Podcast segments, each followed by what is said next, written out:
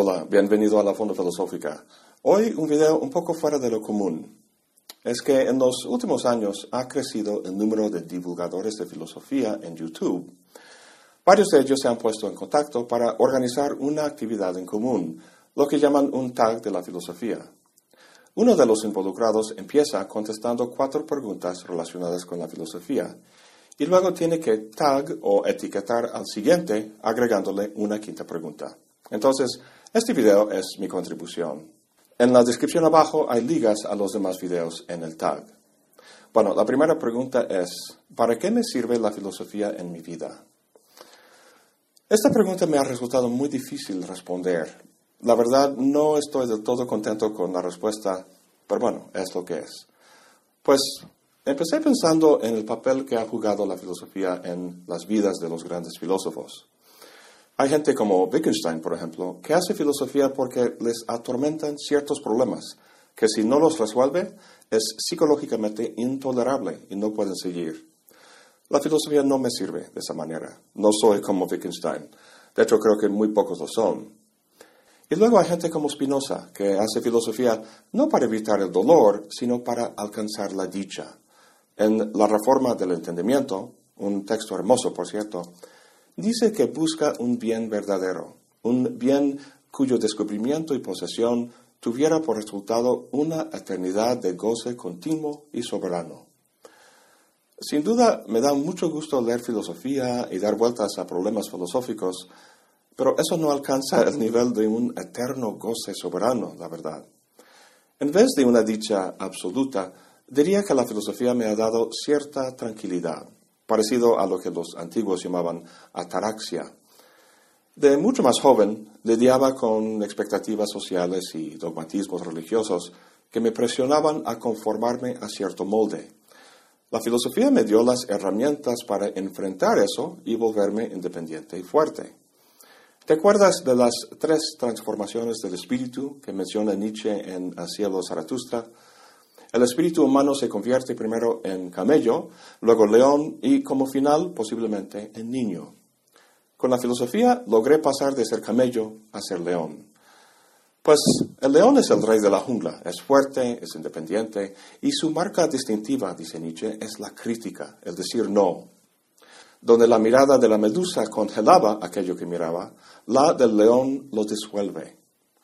Con facilidad nosotros filósofos disolvemos y desmantelamos argumentos, ideologías, engaños, etc., para que al menos los estafadores que nos rodean en la vida no ejerzan su poder sobre nosotros, o al menos para que no nos engañen. Pero por el otro lado, la mera desmitificación, el decir esto no es, eso es un engaño, no nos lleva por eso a una tierra prometida donde nos espera la simple verdad. Pues ¿qué sería eso? Las ideas platónicas, el espíritu absoluto, el eterno retorno. Con la excepción de tautologías, yo nunca he encontrado una verdad en la filosofía, sino solo muchas formas distintas de entender la realidad.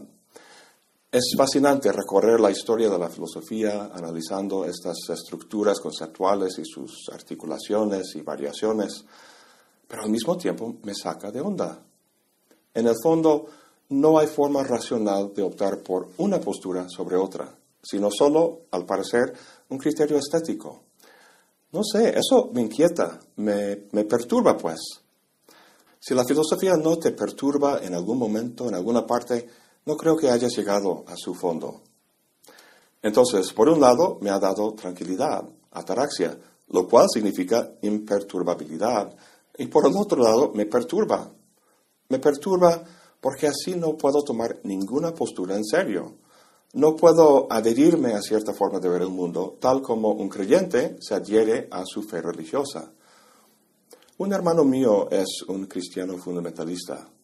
Yo no estoy de acuerdo con su forma de ver las cosas y le he criticado, pero a fin de cuentas simpatizo con él, o al menos le entiendo, porque su creencia religiosa le sirve de la misma manera que la filosofía me sirve a mí dota a nuestras vidas de sentido.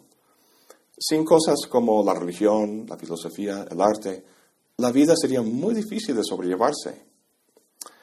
Pero bueno, uno podría decir que la diferencia entre mi hermano y yo es que él es dogmático y yo no. Pues sí, yo puedo deslizarme con facilidad entre muchos puntos de vista, disfrutándolos y tal. Yo no creo que su forma de ver las cosas es correcta, pero yo no sé si una de las posturas que yo puedo adoptar lo sea tampoco. Él maneja la fe y yo la racionalidad, pero no llega este tarde o temprano a una postura más primitiva o mítica, como argumentaban Adorno y Horkheimer en la dialéctica de la ilustración. No sé. Lo que quiero decir es que hay algo muy llamativo de esa claridad, de esa creencia fija, sea de una persona que el filósofo típicamente desdeña como simple o dogmático, como podría ser mi hermano, o de un gran filósofo como Spinoza. La serena beatitud de Spinoza es algo hermoso y proviene de su claro convencimiento de que ha razonado y entendido bien la naturaleza de la realidad. Yo no tengo esa certeza. Me quedo aquí atrapado en el estadio del león, viendo con cierta envidia el del niño. Pero bueno, a fin de cuentas no me puedo quejar. La filosofía ha sido algo muy positivo en mi vida, me ha traído belleza, tranquilidad y disfrute, y no puedo imaginar mi vida sin ella. Bueno, la segunda pregunta es, ¿cuál es el filósofo que más te ha influenciado? Leyendo esta pregunta empecé enseguida a pensar en los grandes filósofos, Aristóteles, Nietzsche, Kant, ya sabes la lista. ¿Cómo puedo escoger solo uno? pensaba yo que tantos me han acompañado. Y luego pensé, no están pidiendo mi favorito, sino que el que más ha influenciado o más impacto ha tenido en mi vida. Estrictamente hablando, no podría ser otro que el ético australiano Peter Singer. Hace tres años leí su libro Liberación Animal y terminándolo me encontré en total acuerdo con sus argumentos y puntos de vista, por lo que para que hubiera coherencia entre mis creencias y mi forma de vida, hice el intento de llevar una dieta vegana. Hasta la fecha sigo en ella y muy a gusto. Así que la respuesta es, sin duda, Peter Singer. 3. ¿Se necesita un título universitario de filosofía para ser considerado filósofo? Pues depende de quién te esté considerando. Si es una universidad, una revista especializada o una editorial, pues sí, no te van a contratar como académico o publicar tu artículo o libro sin ese reconocimiento social. Así están las cosas. Por otro lado, grandes filósofos como David Hume y Charles Sanders Peirce, entre otros, no tenían un título en filosofía. No obstante, los consideramos como filósofos. Así que la respuesta a la pregunta es muy sencilla. No. Sin embargo, y siempre en filosofía hay un sin embargo, si preguntamos si uno necesita una licencia o certificación para ser considerado piloto o médico, no dudamos en decir que sí. ¿Quién abordaría un avión piloteado por alguien que no tuviera esta certificación en aviación? Pues yo no. Entonces, con la misma lógica, ¿leerías un libro con tema filosófico escrito por alguien que no tuviera título en filosofía? Pues a lo mejor, y si lo lees y es una tontería, no pasa nada. Pero ser operado por alguien sin formación en medicina, ni de chiste. ¿Ves esta curiosa diferencia? Para actividades en las que la vida y la muerte van de por medio, exigimos una demostración de tu capacidad. Para las que no, como la filosofía, pues no. Cada quien puede opinar porque a fin de cuentas nadie muere por haber leído un libro lleno de tonterías. Puede ser, sin embargo, como dice el Bhagavad Gita, texto sagrado del hinduismo, cuidado con tus pensamientos, porque se convierten en palabras. Y ten cuidado con tus palabras, porque se convierten en acciones. Y tus acciones en hábitos, tus hábitos en carácter. Y tu carácter, ten cuidado, porque eso se convierte en tu destino. Y no solo en tu destino, sino en el mío también, porque vivimos en una democracia donde cada opinión tiene el mismo peso. Un médico sin licencia puede, a lo sumo, matar a unas cuantas personas antes de que lo agarren y lo metan a la cárcel. En una sociedad donde cualquiera puede filosofar porque tiene sin más una opinión, por razonada o no que sea, pues a veces caen civilizaciones, como está pasando actualmente en los Estados Unidos. Sí, ha habido grandes filósofos sin título universitario, pero filosofar no significa simplemente opinar, sino pensar, y pensar bien, cosa que, al menos que uno sea genio nato, requiere de cierta formación y práctica. La cuarta pregunta, ¿qué futuro pronosticas para la filosofía? Si se trata de la filosofía académica, como profesión, no soy muy optimista. Por un lado, la universidad tradicional está sufriendo fuertes cambios, recortes, menos plazas, etc., debido a cambios tanto tecnológicos como económicos. No creo que desaparezca como disciplina académica, pero tampoco la veo creciendo en las próximas décadas. Y aun cuando desapareciera, hay gente como Nietzsche que piensa que eso sería muy bueno. Dice que la mejor forma de producir filósofos de verdad es dejar de darles empleo. Bueno, en todo caso, la filosofía académica va a seguir. Lo que realmente me preocupa no es la falta de más filósofos profesionales, sino el excesivo hermetismo y tecnicismo de la profesión. Esto me lleva a otro punto. Hoy en la mañana hice una búsqueda en el Ngram Viewer de Google por la mención de las palabras filosofía y philosophy en las publicaciones en los últimos 200 años. Como verás, va en un claro descenso bastante precipitado. Sin embargo, si lo comparamos con el gráfico de las visitas a la Fondo Filosófica, vemos otra historia por completo, cosa que mis compañeros youtubers seguro están experimentando también. El desarrollo del mundo digital, el Internet y todo eso es buena parte del cambio tecnológico que está repercutiendo en las universidades. Ahora existen más formas de aprender y transmitir conocimiento e información y la gente está dándose cuenta de ello. Eso lo sé por la cantidad de comentarios que me han llegado a la Fondo Filosófica. No solo de alumnos de filosofía, sino en mayor parte de gente común y corriente, de todo tipo desde adolescentes en el bachillerato hasta amas de casa, profesionistas y gente jubilada. Incluso una señora de 84 años que me escribió el otro día. Todos me expresan el gran gusto de haber encontrado videos que les permite adentrarse en temas filosóficos sin tanto dolor de cabeza. Uno, de hecho, me contó que las vacas sagradas no se dignan en mirar hacia el público general. En buena parte es verdad y es un gran error a la naturaleza no le gusta un vacío. Si las vacas sagradas no prestan atención al público, entonces charlatanes del mundo del coaching y de la autoayuda lo hará. Y de hecho lo han hecho, y a lo grande. Distorsionan el rico mensaje de la filosofía y la reducen a dichos superficiales y pasos a seguir uno, dos, tres.